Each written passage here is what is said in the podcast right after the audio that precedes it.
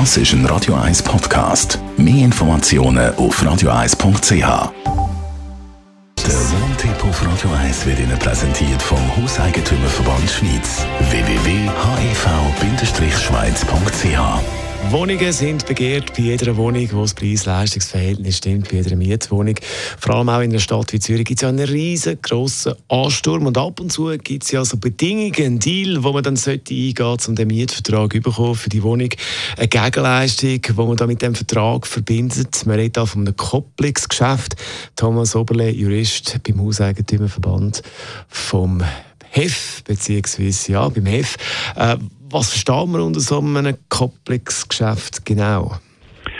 Also das Kopplungsgeschäft ist etwas, wo ein Mieter muss eingehen damit er dann überhaupt einen ersten Vertrag bekommt. Das kann sowohl ein Wohnungsvertrag als auch ein Geschäftsmietvertrag sein.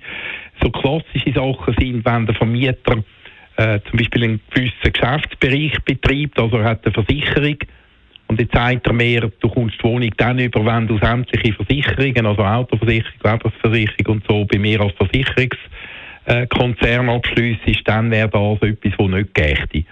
Genauso wenig zulässig wäre es, wenn jetzt ein Vermieter auf die Idee kommen würde, seine alte Eigentumswohnung zu vermieten und dann im Mieter sagt, damit du den Mietvertrag überkommst, musst du dann zum Beispiel die alte Geschirrspülmaschine oder die alte Wäschmaschine, die schon lange amortisiert sind, zum völlig übersetzten Preis kaufen. Aber das ist eine schwierige Situation, weil wenn man tatsächlich dann auf den Deal nicht eingeht, dann kommt man die Wohnung nicht über.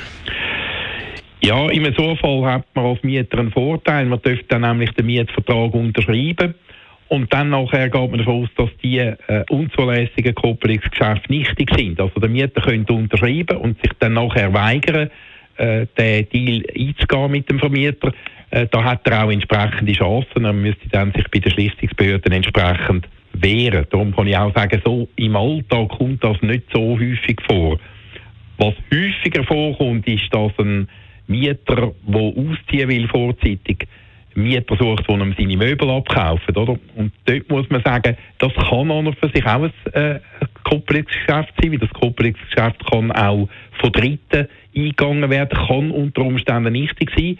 Das ist allerdings nur dann nichtig, wenn der Käufer, also in dem Fall der Nachfolgemieter, tatsächlich kein Interesse gehabt hat an diesen Möbeln. Und da muss man aufpassen. Beweisen, dass ich kein Interesse an diesen Möbeln habe, die ich jetzt gekauft habe, damit ich die Wohnung bekomme, muss ich als Nachfolgemieter beweisen. Und das kann ich vermutlich dann nicht beweisen, wenn das Möbel sind, wo der Preis stimmt. Oder? Also wenn das Qualitätsmöbel sind, wo ich einen vernünftigen Preis zahle, dann muss ich damit rechnen, dass ich schlussendlich nicht nur die Wohnung habe, sondern eben auch die Möbel tatsächlich muss zahlen. Thomas Oberle ist das Jurist vom Hauseigentümerverband zum Thema Kopplungsgeschäft und weitere Tipps, rechtliche Fragen.